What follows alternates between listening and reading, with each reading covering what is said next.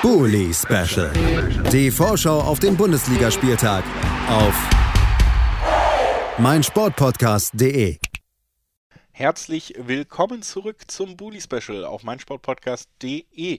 Wir sind beim dritten Spiel in unserer Vorbesprechung des 32. Spieltages angelangt und dieses Spiel wird in Stuttgart stattfinden. Das heißt auch, immer wenn Stuttgart beteiligt ist, mitten im Abstiegskampf. Denn die Stuttgarter, die stehen gerade auf Platz 16. Vier Punkte hinter dem rettenden, wirklich rettenden Ufer Platz 15. Da steht die Hertha und auch nur zwei Punkte vor dem Abstiegsplatz 17. Also nach oben vielleicht noch was möglich, nach unten definitiv noch was möglich, wenn man nicht endlich zurück in die Spur findet. Und jetzt geht es gegen Wolfsburg und wir wollen über dieses Spiel sprechen mit Dennis Lindner. Hallo Dennis. Hallo, moin. Dennis, wir starten dann traditionell rein, indem wir erstmal auf die Wolfsburger blicken, bevor wir dann natürlich auch über die kritische Situation in Stuttgart nochmal reden und was das für Spiel bedeuten könnte. Bei Wolfsburg musst du mir nämlich auch so ein bisschen helfen. Wie schätzen wir denn eine Mannschaft ein, die 6-1 verliert und im Anschluss 5-0 gewinnt? Was bedeutet das? Wo steht diese Mannschaft und wie hast du das Spiel wahrgenommen gegen Mainz? Ich glaube, niemand weiß, wo diese Mannschaft steht. Also die, die ganzen Ergebnisse in den letzten Wochen waren alle hoch und es gab immer im Wechsel irgendwie hohen Sieg, hohe Niederlage. Das ist äh, absolut abstrus.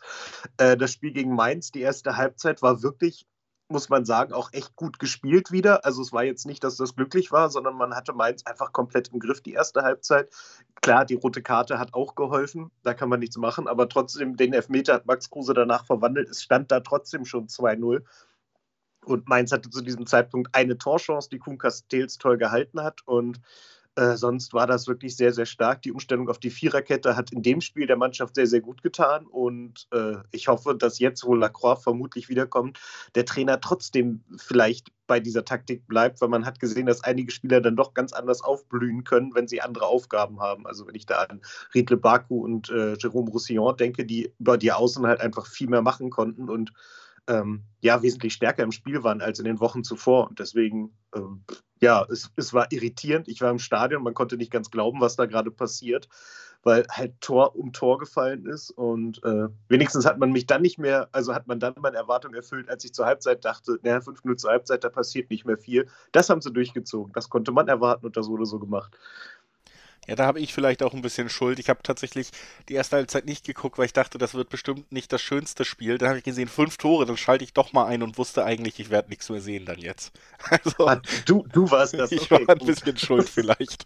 Es hat sich nämlich genauso bewahrheitet. Aber ja, eine Halbzeit, fünf Tore, sicherlich auch begünstigt dadurch, dass Mainz früh nicht äh, mehr in Vollzahl spielen konnte, aber trotzdem gerade in der ersten Hälfte ja auch ein super Auftritt von Max Kruse, der drei Treffer erzielen konnte und ähm, damit vielleicht auch so ein bisschen zumindest wieder gut gemacht hat, dass man in Dortmund so untergegangen ist, wo der Spielverlauf am Anfang ja auch unglücklich war, also dass die Höhe da so so zu erklären ist, da haben wir ja auch schon drüber gesprochen. Davor gab es einen 4 zu 0 Sieg gegen die Arminia, also ähm, da auch wieder ein hoher Sieg äh, gegen einen Abstiegskandidaten, der fast punktgleich ist mit den Stuttgartern, gegen die es jetzt geht.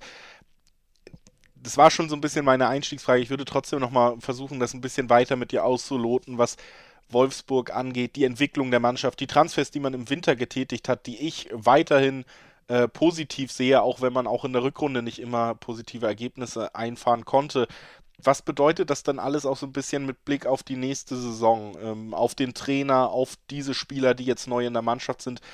Geht der Blick da auch schon in die Zukunft? Hm, ja, auf jeden Fall. Also einige der Transfers, ich denke da gerade an Paredes, der war, ist halt definitiv ein Vorgriff auf die neue Saison gewesen. Ähm, das sieht man ihm auch an. Also er hat jetzt zweimal gespielt und man sieht, ihm fehlt körperlich noch einiges, um in der Bundesliga richtig mitzuhalten, aber das Talent ist halt da. Ähm, Jonas Wind ist halt der Ersatz für den absolut bockigen Wout Wichos, den wir dann noch hatten, der halt unbedingt weg wollte und da musste man halt irgendwie was ersetzen. Und ja, so hat man das halt gemacht. Und äh, Max Kruse kam dann halt noch so als, als Kirschchen drauf. Äh, das war ähm, sehr, sehr, eine sehr, sehr gute Transferphase, finde ich, weil Jonas Wind wirklich die Mannschaft eine ganze Ecke besser macht. Also der, der ist sehr viel unterwegs, ist halt ein ganz anderer Spielertyp als Wout Weghorst, auch wenn man das anfangs gar nicht gedacht hätte, weil man dachte, so, naja, holen sie halt den nächsten dieser, dieses Formats. Aber der spielt ja bei uns eher die hängende Spitze hinter Lukas Metscher. Ähm, bei Max Kruse sieht man, dass er halt einfach ein, ein absoluter Führungsspieler sein möchte und auch sein kann. Also wenn es läuft, ist es halt richtig klasse. Wenn man die, gerade das letzte Tor gegen Mainz fand ich so, so unfassbar stark, weil man sich das anguckt, er nimmt den Ball an und er guckt die ganze Zeit aufs lange Eck am Torwart vorbei und schießt es dann einfach ganz stumpf ins Kurze, womit der Torwart einfach unmöglich rechnen konnte.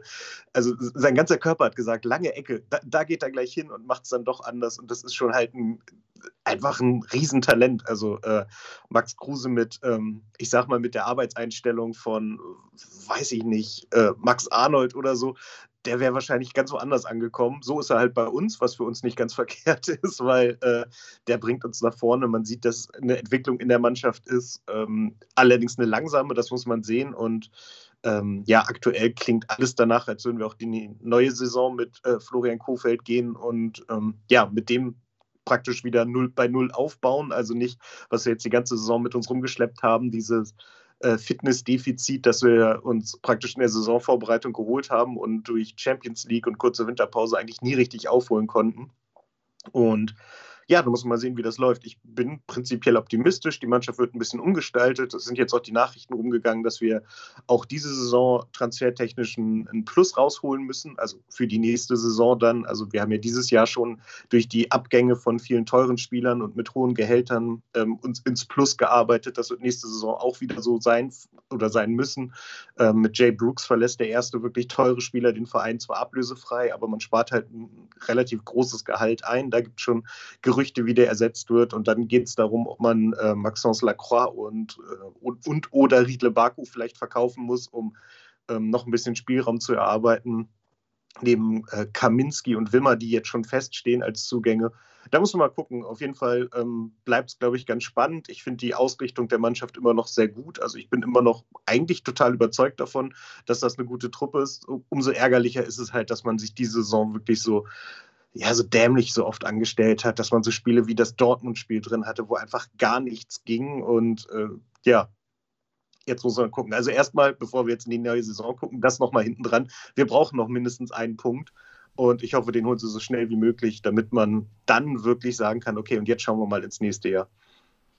Ich glaube, ihr braucht nicht noch einen Punkt, weil äh, die anderen Teams da durchaus mitspielen werden und nicht die volle Punktzahl holen werden. Aber es ist natürlich ehrenwert, immer auf, auf diese kleinen Ziele erstmal zu schauen. Jetzt geht es gegen Stuttgart und das ist natürlich auch eine gute Möglichkeit, diesen ausbleibenden Punkt noch zu sammeln, denn die Stuttgarter sind überhaupt nicht gut drauf. Tiefpunkt.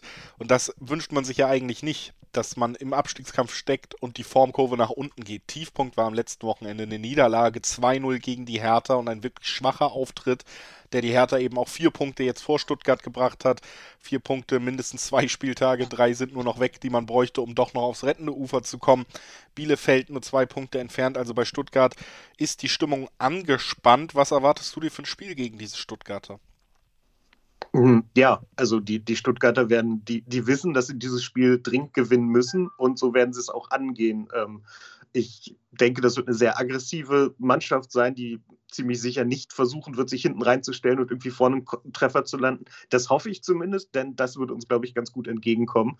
Ähm, man muss mal gucken. Ich denke, Omar Mamouche wird besonders motiviert sein, gegen seinen eigentlichen Club äh, jetzt nochmal zu zeigen, was er kann, weil der kommt nächstes Jahr wieder und dann muss er schon mal ein kleines Empfehlungsschreiben schicken. Ich denke, das wird sehr schwer, ähm, gerade weil man auch sieht, dass unsere Mannschaft manchmal dazu neigt, Dinge ein bisschen auf die leichte Schulter zu nehmen. Ähm, davor habe ich tatsächlich ein bisschen Sorge, dass man Stuttgart jetzt so, naja, die lassen wir erstmal kommen und dann schauen wir mal und dann steht es plötzlich 2-0 für Stuttgart und dann kommt da gar nichts mehr.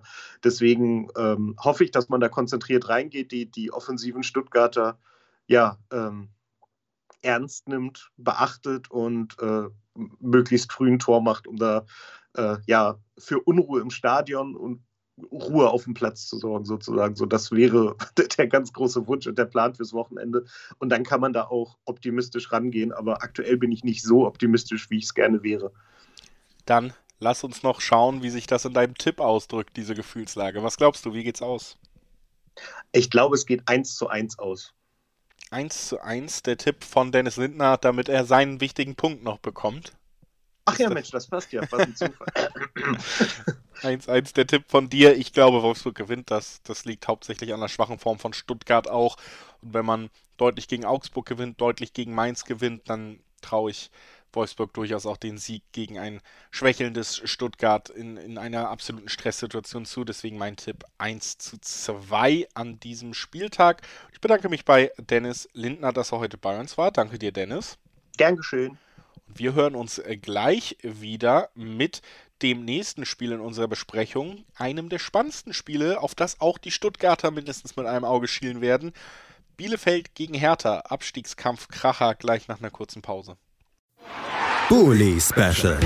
Die Vorschau auf den Bundesligaspieltag auf meinsportpodcast.de.